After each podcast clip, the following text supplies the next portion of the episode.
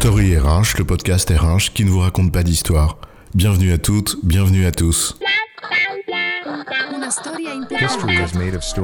Dans cet épisode, nous allons nous intéresser aux managers intermédiaires, et notamment aux critiques injustes dont le rôle est parfois victime. Certains clament ce besoin de proximité et d'encadrement des équipes, surtout quand on est en phase de crise ou, soudainement, lorsque le bateau tangue, on appelle le chef de car à la rescousse pour tenir la baraque. Mais d'autres appellent à cette disparition, au motif qu'on ne voudrait plus de managers, mais des leaders. Combien d'observateurs les ont-ils en effet caricaturés en rond de cuir servile, experts du reporting infectés de réunionnite aiguë, les considérant responsables de toutes les dérives bureaucratiques d'une entreprise devenue lieu de mal-être? Bref, certains tuent le manager intermédiaire comme on tue le messager. Alors, le manager intermédiaire, bouc émissaire, c'est quoi l'histoire?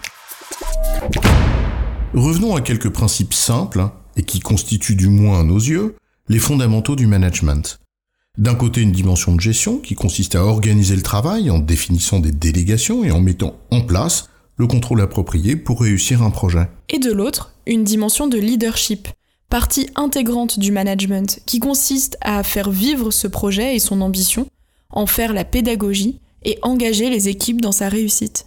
La critique, qui consiste à constater que dans certaines entreprises, cette seconde partie du rôle a été occultée au profit de la première, poussée à son paroxysme, correspond à une réalité qui est malheureusement observable.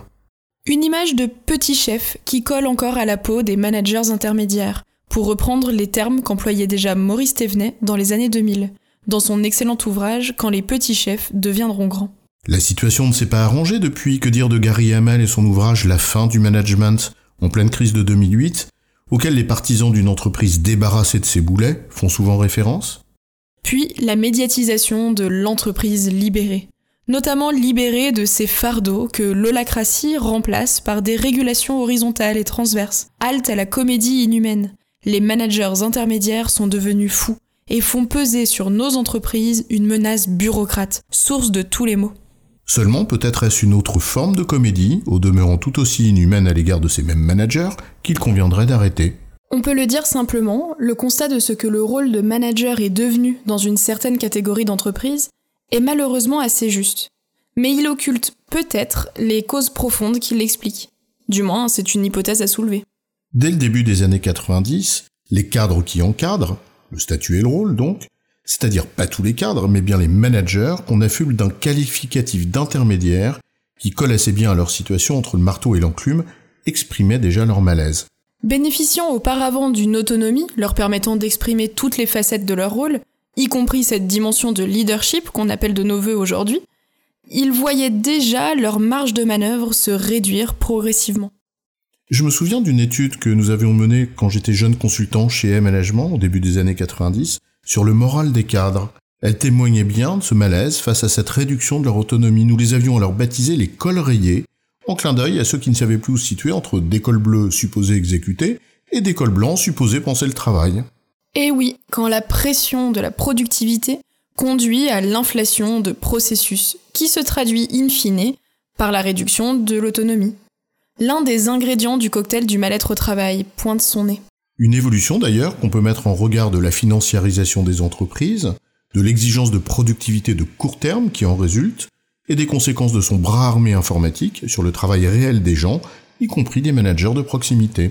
Et des années 90 à la crise de 2008, qui a soulevé les insuffisances d'innovation et d'adaptation de nos entreprises pour affronter un monde où les rapports de force rendaient plus difficile une compétition par les coûts. Le phénomène s'est amplifié. Peut-être même au point que certains sont mis à croire sincèrement que c'était cela, manager, sans véritablement comprendre qu'à l'image de la caverne de Platon, ils n'en connaissaient qu'une image déformée. Et c'est alors que l'on peut se demander s'il ne s'agit pas là d'une forme de naïveté ou de cynisme, qui consiste finalement à rendre le dit manager intermédiaire coupable de comportements jugés déviants et inappropriés dans une entreprise moderne en quête d'agilité. Alors qu'en réalité, ils ne sont que ce qu'on leur avait justement demandé d'être, formellement ou implicitement. Dit en termes simples, le manager est un être humain, qui n'est pas plus con qu'un autre, et qui, généralement, essaye, comme la plupart des gens, de bien faire son travail mais il est soumis à un champ de contraintes externe à sa volonté. Et ce champ de contraintes, comme pour une entreprise, est bien souvent le facteur le plus déterminant de ses choix comme de ses comportements. Mais c'est tellement plus facile de le fustiger plutôt que de s'interroger sur les causes profondes. Surtout lorsque pointer du doigt certaines d'entre elles peut significativement déranger les intérêts de certains. En résumé, critiquer le manager intermédiaire au seul constat de ses comportements, en faisant abstraction des contraintes auxquelles il est confronté, à commencer par l'organisation qui définit son rôle, c'est un peu rendre le facteur responsable du contenu des lettres qu'il délivre. J'ai bon, chef? Oui, tu as bon, mais on va pas en faire toute une histoire.